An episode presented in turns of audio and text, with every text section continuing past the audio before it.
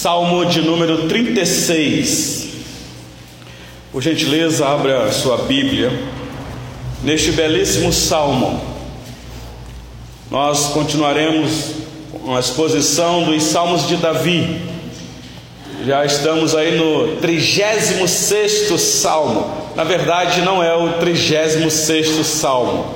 Aqui seria o 33 salmo, porque nós começamos com a exposição a partir do terceiro salmo, o salmo 3. Então, na verdade, deve ser o 34, alguma coisa assim, porque nós entendemos pela apresentação que o livro dos Salmos nos dá, de que o Salmo 1 e o Salmo 2 não temos a indicação clara de que seja de Davi, aquele salmo, não está lá indicado. Por isso é que nós optamos em não começar a exposição dos salmos com o capítulo com o salmo primeiro. Começamos já do Salmo 3, porque no Salmo 3, no cabeçalho, está lá dito que é Salmo de Davi.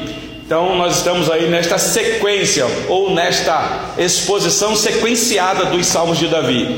E aqui, Salmo 36, também um Salmo de Davi. E você já deve ter visto aí que o título que nós temos no Salmo, não o que está em negrito, mas o que está escrito em itálico aí, é ao mestre de canto de Davi, servo do Senhor. Prestem atenção, meus irmãos, que aqui é a primeira vez que está sendo dada essa indicação tão clara para nós sobre Davi. Nós sabemos que Davi é um servo do Senhor, mas aqui vem essa indicação neste Salmo 36, mostrando que Davi é servo, ele era um rei da nação de Israel, ele foi alguém com uma autoridade inigualável dentro da nação de Israel, como eu já disse em outras mensagens mensagens que até hoje a nação de Israel carrega estampada na sua bandeira a estrela de Davi, tamanha importância de Davi dentro da nação de Israel. Contudo, nos é apresentado aqui que ele foi um servo, servo. Então acompanhe aí, por gentileza, a leitura do salmo que eu irei fazer. São apenas 12 versículos. Nós iremos ver aqui as lições que nós podemos tirar para nós hoje aqui nesta manhã. Acompanhe a leitura aí, por gentileza, meus irmãos. Há no coração do ímpio uma voz da transgressão, não há temor de Deus diante de seus olhos, porque a transgressão lisonjeia a seus olhos, e lhe diz que a sua iniquidade não há de ser descoberta, nem detestada. As palavras de sua boca são malícia e dolo. Abjurou o discernimento e a prática do bem. No seu leito, maquina a perversidade. Detém-se em caminho que não é bom. Não se despega do mal. A tua benignidade, Senhor, chega até aos céus, até as nuvens, a tua fidelidade. A tua justiça é como as montanhas de Deus, os teus juízos como um abismo profundo. Tu, Senhor, preservas os homens e os animais. Como é preciosa, ó Deus, a tua benignidade. Por isso, os filhos dos homens se acolhem à sombra das tuas asas. Fartam-se da abundância da tua casa na torrente das tuas delícias lhes dás de beber, pois em ti está o manancial da vida, na tua luz vemos a luz. Continua a tua bondade aos que te conhecem e a tua justiça aos retos de coração. Não me calque o pé da insolência, nem me repila a mão dos ímpios. Tombaram os obreiros da iniquidade estão destruídos e já não podem levantar-se. Até aqui a leitura da palavra do nosso Deus, Salmo 36, de 1 a 12. Meus irmãos, o Salmo de número 36 nos revela a horrível corrupção do coração humano. Nós vamos nos assustar aqui com o que o salmista apresenta sobre esta realidade. O coração do ser humano sem a graça e o favor de Deus, o seu coração é, é uma constante fonte de mentiras e de maldade. Não há nada de bom neste homem. Este salmo expressa para nós, meus irmãos, a malignidade humana em contraste com a benignidade de Deus. Vocês devem ter percebido na leitura que eu acabei de fazer. Aqui é um contraste do caminho do ímpio, que tem o seu curso natural, com a bondade e a misericórdia de Deus. Louvado seja esta ação, meus irmãos. Ai de nós se não fosse a misericórdia e a bondade de Deus nós estaríamos seguindo aquilo que o nosso coração anseia. Mas aprove o Senhor mudar o nosso coração. Então, o que nós vamos ver aqui é a, a depravação total humana e o caráter santo, reto, fiel de Deus.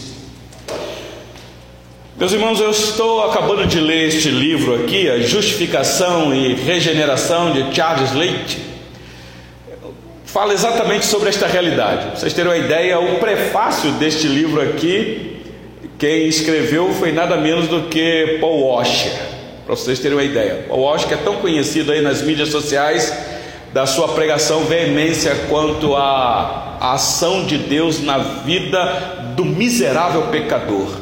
A gravidade em que a humanidade se encontra sem a graça de Deus. E Charles Slater diz que somente Deus pode, e nós sabemos disso e concordamos com ele, somente Deus pode, por meio de uma obra sobrenatural, transformar um coração de pedra, um ser humano morto espiritualmente, totalmente depravado, somente Deus pode substituir por um novo coração que tanto deseja quanto é capaz de responder a Deus em um amor e em uma obediência. Como nós acabamos de cantar aqui na liturgia, recebi um novo coração do Pai, um coração regenerado, um coração transformado. Meus irmãos, este salmo está dividido em três partes que eu quero ver com vocês aqui, bem assim didático. Dos versículos de 1 a 4, você deve ter percebido aí que aqui há uma apresentação da prática do ímpio. Nós vamos ver aqui que do versículo 1 ao 4 é, é essa apresentação horrível que está no coração do homem sem Deus. E de repente, o salmo dá uma quebrada ou dá uma guinada e vai, a partir do versículo 5 até o versículo 9, nos apresentar um Deus amoroso, um Deus justo, os atributos de Deus o Deus dos justos. Coisa maravilhosa isso. E dos versículos 10 a 13, a triste realidade, meus irmãos, apresentada aqui do caminho do ímpio e a alegria do caminho do justo. Então nós vamos ver aí, nos versículos 10 a 13, o destino dos ímpios e o destino dos justos. Então vamos para o nosso salmo para a gente analisá-lo e tirar para nós algumas lições aqui. Salmo fantástico. Depois de apresentarmos semana passada uma exposição do Salmo 35, que eu tive muita dificuldade de apresentar aquele salmo, meus irmãos, mostrando aqui uma oração imprecatória, a gente ficou até sem jeito de apresentar alguns textos, porque é tão forte. Agora vem o Salmo 36, mostrando que apesar do coração ímpio, perverso de um e um povo que se levanta contra o povo de Deus, um povo ímpio, sofrerá danos, castigos severos, mas agora vai nos ser apresentado o Deus dos justos, o Deus que socorre aqueles que sofrem. Aliás, nós não temos muita certeza de qual foi o contexto que Davi escreveu este salmo. Nós não sabemos em que situação ele estava passando ou vivendo quando ele escreve este salmo. Possivelmente, meus irmãos, sofrendo perseguição de inimigos, que isto é, é, era a realidade tão pertinente na vida de Davi. Nós só não sabemos qual inimigo. Uns chegam a dizer que era o próprio filho, Absalão. Outros dizem, não, aqui ele está sofrendo perseguição do rei Saul com seu exército. Mas o fato é que Davi tinha muitos inimigos, muitos. Mas vamos lá para o nosso texto, meus irmãos. Olha aí comigo o versículo 1. Esta é a apresentação da prática do ímpio. Versículo 1 está dito assim: Há no coração do ímpio a voz da transgressão. Escute isso daqui, meus irmãos. O salmista nos apresenta que no coração do ímpio há uma voz Claro que isso daqui é uma, é uma linguagem para a gente entender que a boca só vai proferir o que o coração está cheio.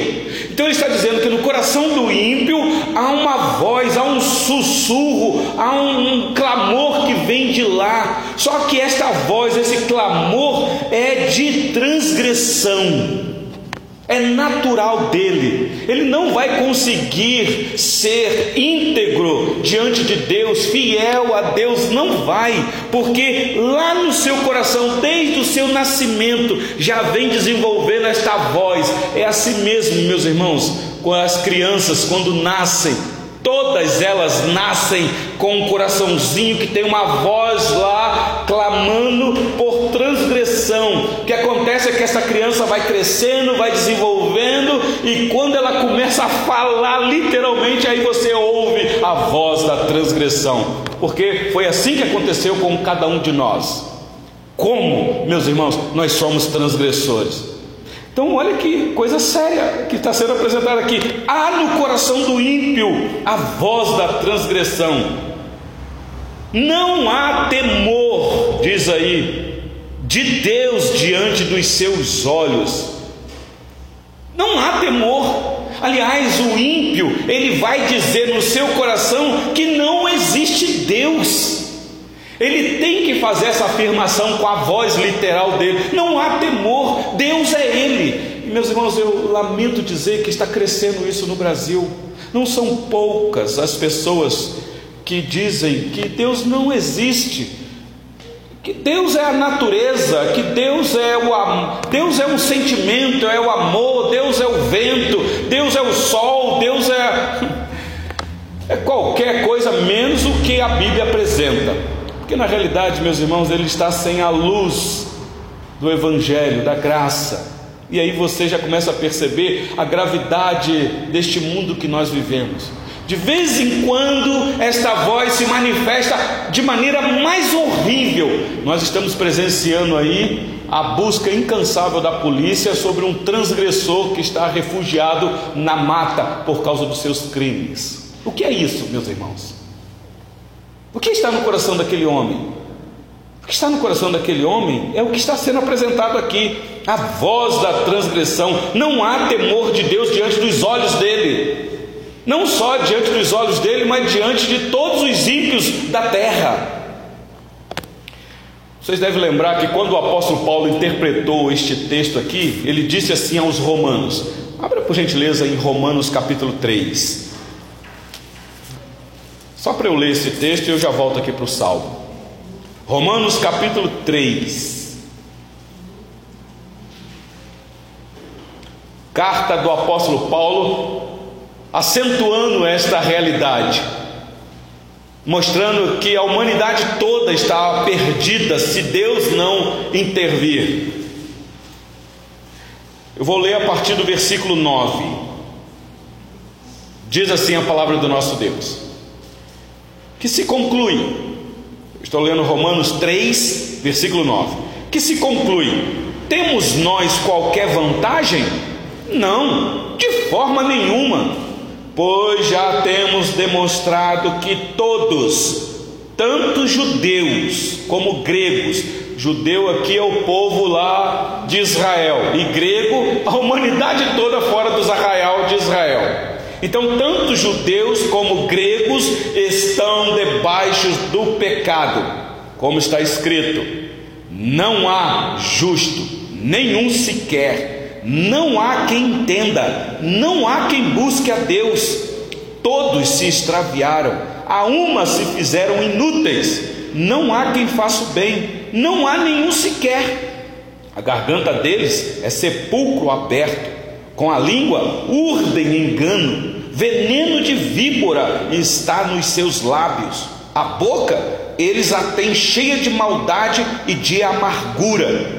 São os seus pés velozes para derramar sangue, velozes e furiosos. Nos seus caminhos há destruição e miséria. Desconhece o caminho da paz. E olha agora o versículo 18. Não há temor de Deus diante dos seus olhos. Paulo se faz do Salmo 36, versículo 1, para mostrar a decadência da humanidade. Meus irmãos, este é o mundo em que nós vivemos. De vez em quando, esta decadência se avoluma e se expressa em atitude em alguns. E aí a polícia tem que entrar em ação para tentar refrear essa maldade, essa violência. Por isso, meus irmãos, que nós devemos orar pelas autoridades constituídas, para que o Senhor Deus dê condição para a autoridade trabalhar de maneira a refrear esta maldade. A polícia, meus irmãos, é um braço de Deus na terra para conter a violência no coração do ímpio. Então devemos orar pelas autoridades, porque se o Senhor não guardar a cidade, em vão trabalham aqueles que tentam fazer. Eu volto aí para o Salmo de número 36. Ah, no coração do ímpio, a voz da transgressão, não há temor diante dos seus olhos. Meus irmãos, o temor de Deus é uma revelação objetiva resultando num temor reverencial que nós, a igreja, precisamos reconhecer de total dependência a Deus. Isso é temor, é uma sabedoria vindo do alto para o nosso coração. Aliás, o temor do Senhor é o princípio da sabedoria. Mas olha o versículo 2 deste salmo. Porque a transgressão o lisonjeia a seus olhos ele lhe diz que a sua iniquidade não há de ser descoberta nem detectada. Meus irmãos, aqui uma noção presunçosa e soberba de que ele não deve prestar conta a ninguém. Não é o que está acontecendo. Alguns já estão dizendo que este caso aí que está na mídia bombando de que essa pessoa é uma especialista, de que ninguém vai conseguir pegar, porque a transgressão no coração dele, como diz a palavra aí, lisonjeia, ou seja, enaltece, envaidece, ele vai, vai sendo tido como um pop-star, um fora da lei. Então ele diz: ninguém vai me descobrir. Eu cometo meus crimes na zona urbana e depois eu fujo para dentro do mato e ninguém me pega. Não é o que está acontecendo? Aqui está o ímpio. Não, ninguém vai me pegar, ninguém vai me descobrir, ninguém vai me detectar. Não. Mas os versículos 3 e 4, meus irmãos, agrava a situação do ímpio. Olha aí comigo. As palavras de sua boca são malícia e dolo. Abjurou o discernimento e a prática do bem a palavra bijurou aí é renegar, renunciar. Então, as palavras da sua boca são malícia e está renegada qualquer discernimento. Aqui, meus irmãos, é a perversidade em uma atitude em tempo integral. Ele é íntegro no sentido de ser perverso. Ele chegou já numa medida de estatura de varão imperfeito na sua totalidade. Vocês devem lembrar que foi isso que causou em Deus a indignação para acabar com a humanidade na época passada. O Senhor Deus olhou para a terra e viu a perversidade humana e não aguentou mais, a ponto de se expressar de uma maneira que nós pudéssemos entender, a ponto de Deus chegar, eu vou usar essa palavra com muito cuidado, ao cúmulo no nosso entendimento de dizer que ele se arrependeu de ter feito o homem. E aí o que é que aconteceu? Vocês conhecem a história. Leiam Gênesis capítulo 6. Vocês devem lembrar que foi exatamente isso que aconteceu quando, em Gênesis capítulo 12, o, o homem, com a perversidade tal, queria, pelas suas próprias mãos, glória para chegar até os céus. E o que é que aconteceu? Causou indignação no Senhor, e novamente vem juízo. Vem juízo. E por aí vai, meus irmãos, e por aí vai.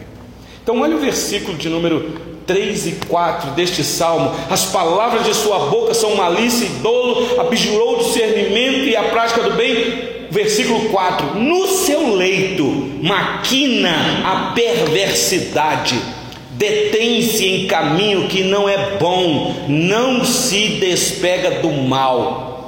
Ele acabou o dia dele cometer perversidade, ele vai para a cama, como nós temos o costume de à noite deitar e dormir, entregar aquele dia ao Senhor, pedindo ao Senhor proteção à noite, se Ele nos der o outro dia que seja para a glória dele. O que é que o ímpio, o ímpio faz? Ele deita e começa a maquinar o mal. Como é que vai ser amanhã? O que, o que, que eu vou fazer? E ele vai tentando arquitetar uma maldade. Quem é que eu vou destruir? O que é que eu vou roubar? O que é que eu vou fazer? E que coisa, meus irmãos. Perversidade em tempo integral. Provérbios capítulo 4, abre por gentileza, meus irmãos. Livro dos Provérbios, capítulo 4 diz assim: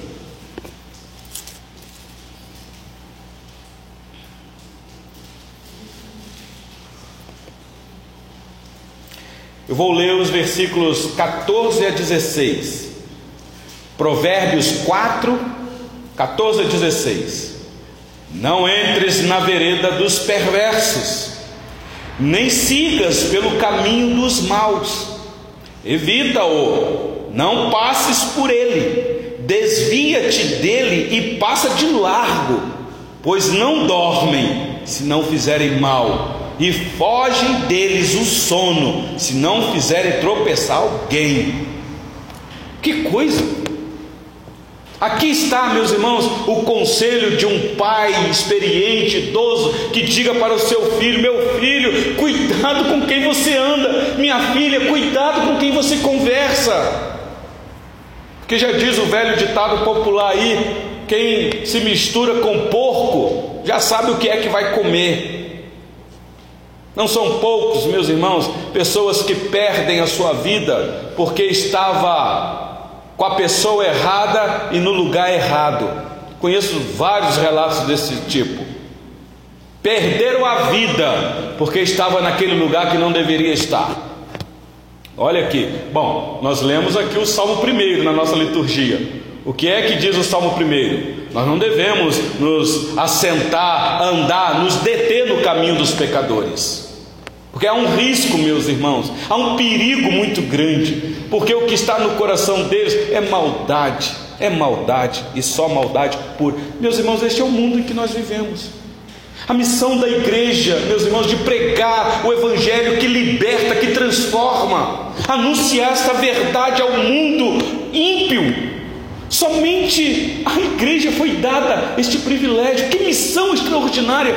Meus irmãos, é aqui que os anjos de Deus ficam na expectativa do avanço missionário da igreja neste mundo mal, em face à perversidade se acentuando, a igreja tem que também, meus irmãos, avançar na pregação do Evangelho, porque pensa quando a graça alcança um coração de um homem maldoso, terrível, assassino. Este homem agora tem um coração transformado, um coração regenerado. Está nas nossas mãos. Então, quem sabe você que está aqui nesta manhã, talvez lá no teu bairro, na tua rua, você conheça alguém que você diga assim: Ih, pastor, aqui mora um homem violento, o cara é terrível. Eis aí a missão que Deus lhe deu de ser luz e sal naquele lugar. Ore, e se tiver uma oportunidade, fale da graça de Deus, porque a graça de Deus é suficiente para salvar o pior pecador. Mas, meus irmãos, parece que o salmo agora muda, o tom agora é mudado. Olha o que vai acontecer a partir do versículo 5 agora. É a apresentação não do justo, mas do Deus do justo. Por isso, meus irmãos, o salmo é é um grande incentivador a nós, a missão, a pregar o Evangelho, porque nós temos a visão real da humanidade caída. Nós não esperamos nada de bom do ímpio, porque não há nada de bom nele. se não for a graça de Deus. Então, olha o versículo de número 5 comigo, aqui. Aqui, meus irmãos, é a apresentação dos atributos de Deus, do Deus dos justos. Olha o versículo 5. Já, é, vocês viram que de 1 a 4 falando dele, né? Do ímpio, eles são assim. E agora o tom muda. E aí o salmista vai dizer: Tu, tu, Senhor. Ele diz assim, versículo 5: A tua bondade ou benignidade, Senhor, chega até os céus, até as nuvens, a tua fidelidade. Atributo de Deus, benignidade e fidelidade. Deus é fiel e Deus é bom. Você deve lembrar uma vez que aquele jovem rico chegou diante do Senhor Jesus, chamando ele de bom mestre. Senhor Jesus falou: Por que tu me chama de bom? Bom somente um, que é Deus. Será que você me reconhece como Deus? Você de fato sabe o que significa a bondade de Deus? E aqui, meus irmãos, é benignidade. Benignidade. Versículo de número 6: A tua justiça é como as montanhas de Deus, os teus juízos como um abismo profundo. Tu, Senhor, preserva os homens e os animais. Vocês prestaram atenção aqui, meus irmãos? Um termo tão especial aqui neste salmo, tão amoroso, tão gracioso, indica que o zelo pelo qual o próprio Deus se liga ao seu povo, o povo da aliança, o povo do pacto, o Deus que jurou por Ele mesmo salvar um povo rebelde, um povo criminoso, um povo pecador. O próprio Deus quis fazer isso, meus irmãos. Benignidade. Talvez, como dizem alguns teólogos, deveria ser dito aqui: benignidade da aliança. Porque Deus fez uma aliança com o seu povo. Meus irmãos, todos nós estávamos mortos nos nossos delitos e pecados, todos nós sem exceção. Deus fez alguma coisa, mas Deus, ah, se não fosse Ele, nós não estaríamos aqui, não teríamos mérito nenhum de estarmos juntos aqui nesta manhã. Então, olha só esta apresentação que Deus quer mostrar para o seu povo de refúgio verdadeiro de uma proteção, de amparo, de acolher os seus. Olha o versículo 7. Como é preciosa, ó Deus, a tua benignidade. Por isso, os filhos dos homens se acolhem à sombra das tuas asas. Tem um louvor muito bonito que a gente canta de comunhão, dizendo: Como é precioso, irmão, estarmos junto aqui.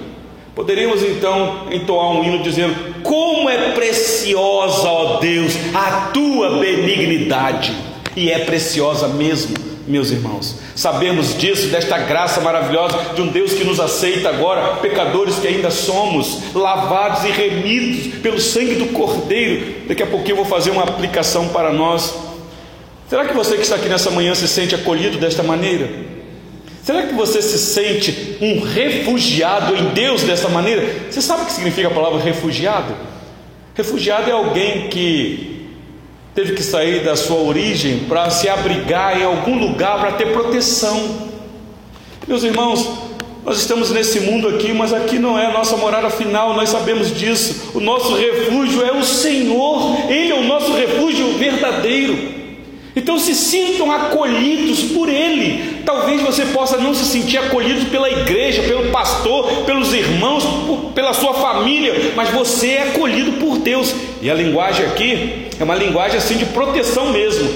Por isso os filhos dos homens se acolhem à sombra das suas asas. A apresentação de Deus como uma grande ave mãe que abre as asas e protege os seus filhos. Mas eu tenho que ser sincero para vocês, meus irmãos: esse Deus que acolhe, que protege, que é um refúgio, é o Deus da prosperidade. Nós não pregamos a prosperidade financeira como um, um meio de você abarganhar com Deus, porque há uma teologia aí que ensina isso. Mas, meus irmãos, não é porque existe uma teologia que ensina prosperidade equivocada aí que nós não podemos falar de prosperidade. Olha o versículo de número 8 e 9 deste salmo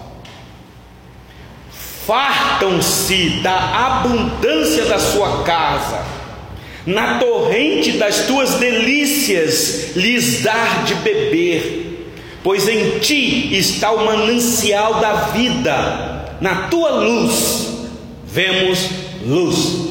Você vai falar assim, pastor, isso aqui não é prosperidade material, não, pastor, isso aqui é prosperidade espiritual. É verdade, eu concordo com você. Mas você que é crente fiel sabe do que eu estou dizendo.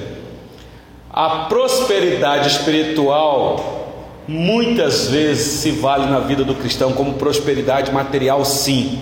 Até porque, meus irmãos, o reino de Deus, para ser avançado neste mundo, precisa dos recursos dessa terra. E de vez em quando, e eu vejo isso muito aqui nesta igreja, o Senhor Deus prosperando financeiramente os irmãos. Qual a finalidade, meus irmãos, dessa prosperidade?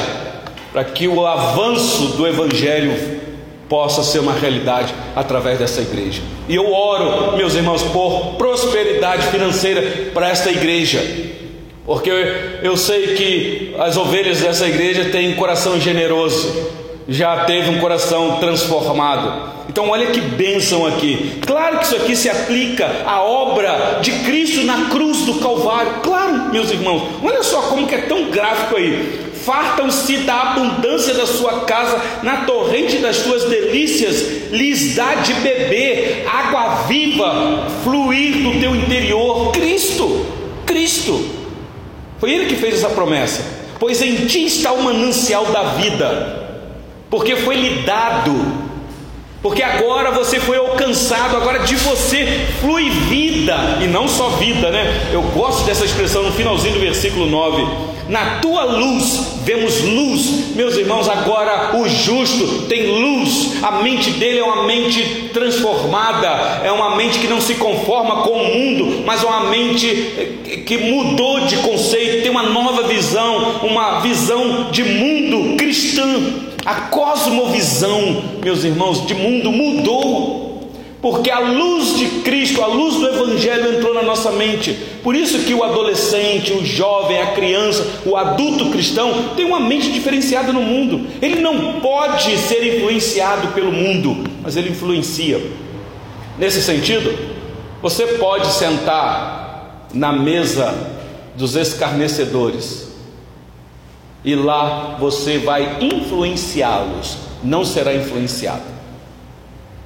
Porque era, foi exatamente isso que o Senhor Jesus fez. Ele sentava com os pecadores e os pecadores bebiam da água que ele dava.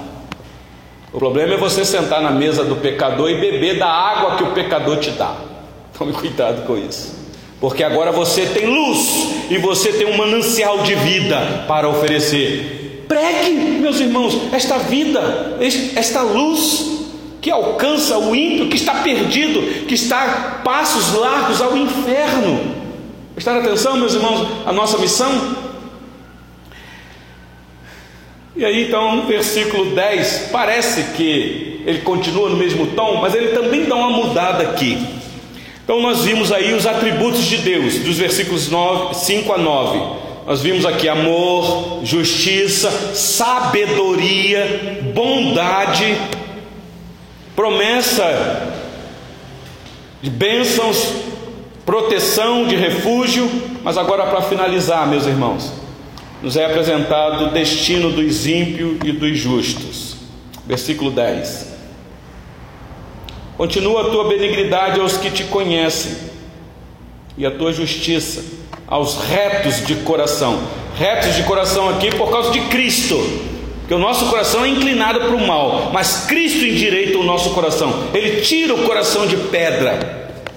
Versículo 11: Não me calque o pé da insolência, ou seja, da arrogância, da incoerência, da inconveniência, nem me repila a mão dos ímpios. Tombaram os obreiros da iniquidade, estão destruídos e já não pode levantar-se. O que, que é isso, meus irmãos? Meus irmãos, o que nós podemos aprender com este salmo aqui? De já algumas lições que nós já pontuamos aqui. Qual é a aplicação disso tudo para nós hoje, meus irmãos? Preste atenção numa coisa aqui, meus irmãos, que ficou bem clara.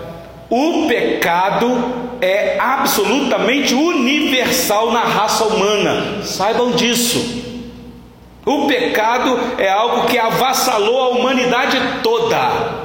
Então, esse é o primeiro ponto que a gente precisa compreender para pregar o Evangelho da Graça, para entender que contexto nós vivemos. Você que trabalha num local, de repente, a atitude de alguém lá, que você fala assim: Meu Deus, eu trabalho direitinho, eu sou sincero, por que, que essa pessoa está fazendo isso comigo, essa maldade? Tem essa visão de que o que está no coração do ímpio é maldade mesmo, está inclinado para o mal. Por isso é que nós, meus irmãos, devemos ter compaixão orar por aqueles que nos perseguem, ter essa visão, não é retribuir mal por mal. Nós temos uma visão clara, correta do que está acontecendo no mundo. Então aprenda isso nessa manhã. Talvez um vizinho que pega no teu pé, fala: Meu Deus, por que esse vizinho está fazendo isso comigo? Saiba o que é que está no coração dele e saiba qual é a solução. Isso aqui vai ajudar a gente nos relacionamentos a primeiro a não viver amargurado, triste porque alguém está fazendo alguma coisa com a gente. Segundo, vai nos incentivar a orar por aqueles que querem o nosso mal. Eu não sei como é que está a sua vida nessa manhã, não sei o que você tem enfrentado, não sei que tipo de inimigo você tem, ou quem é que fica pegando no seu pé. Olha aqui para o Salmo 36. Então saiba disso, o pecado é absolutamente universal na raça humana. Segundo, meus irmãos, não somente o pecado é universal, é ubíquo. Eu vou explicar essa palavra para você. Ubíquo é todo o aspecto da personalidade humana. Afetou todo o ser do homem. Toda a existência foi afetada pelo pecado. Não é só universal.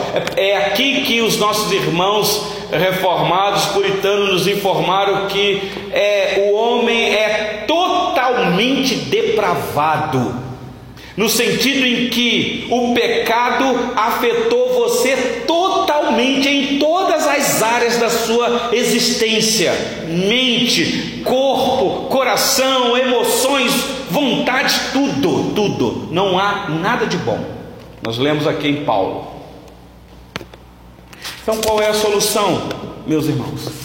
Se o ímpio está com a mente cegada, se ele está com a vontade dele corrompida e incapacitada, as emoções deles são confusas e pervertidas, qual é a solução, meus irmãos? De fato, o pecado é o problema final e, de fato, o único problema da humanidade. A solução é mas Deus.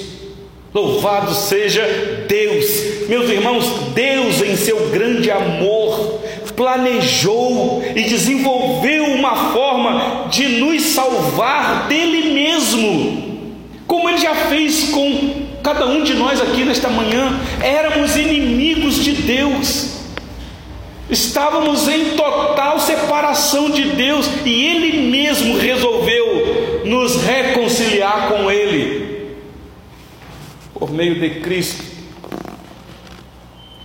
aplicando a nós a justiça de um único justo na face da terra quando aqui teve, imputando a nós esta justiça, de maneira que esta justiça, meus irmãos, não nos torna justo, mas nos declara justos diante de Deus.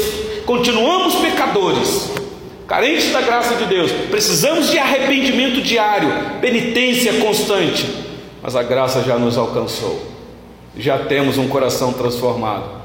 Então, meus irmãos, mate todo dia o Adão que há dentro de você, fazei morrer esse Adão, não deixe que ele ruja dentro de você, o que tem que falar dentro do teu coração, ou a voz que tem que brotar de dentro do teu coração, é a voz da justiça de Deus em Cristo Jesus. Por isso é que nós somos chamados para abençoar, não para amaldiçoar.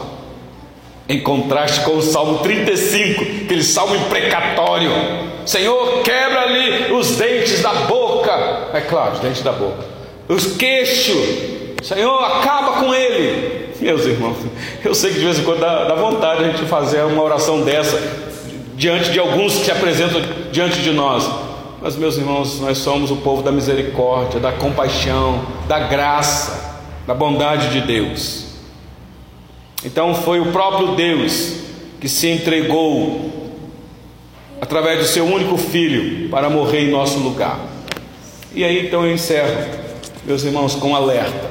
O apóstolo Paulo escrevendo aos Coríntios, ele disse para a igreja: para a igreja, aquele, pois, que pensa estar em pé, veja que não caia.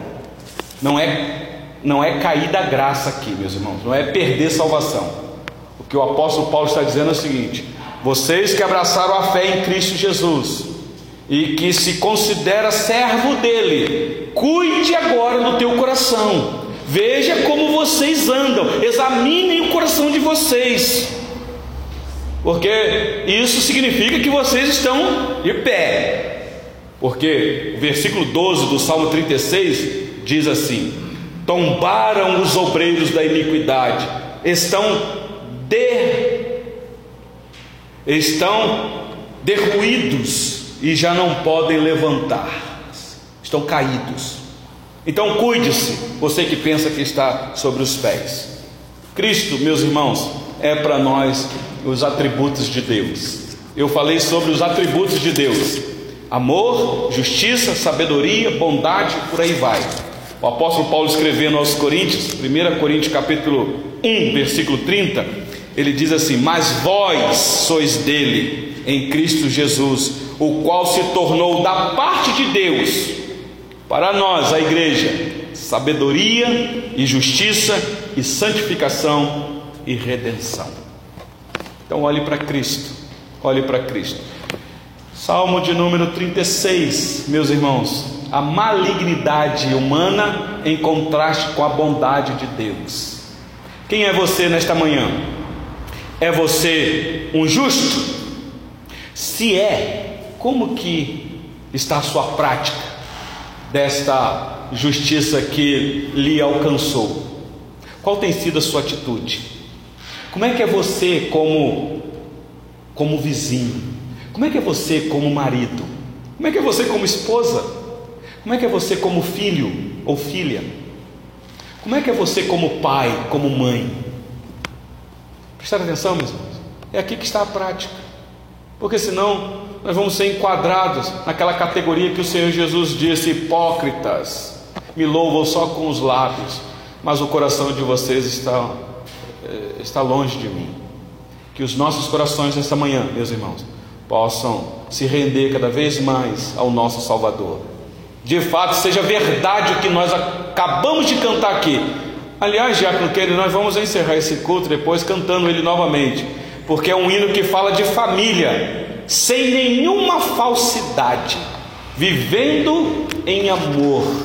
Isso de fato, meus irmãos, tem que ser verdade no nosso meio, por causa do coração transformado e regenerado da parte de Deus. Que Ele, pois assim, nos abençoe.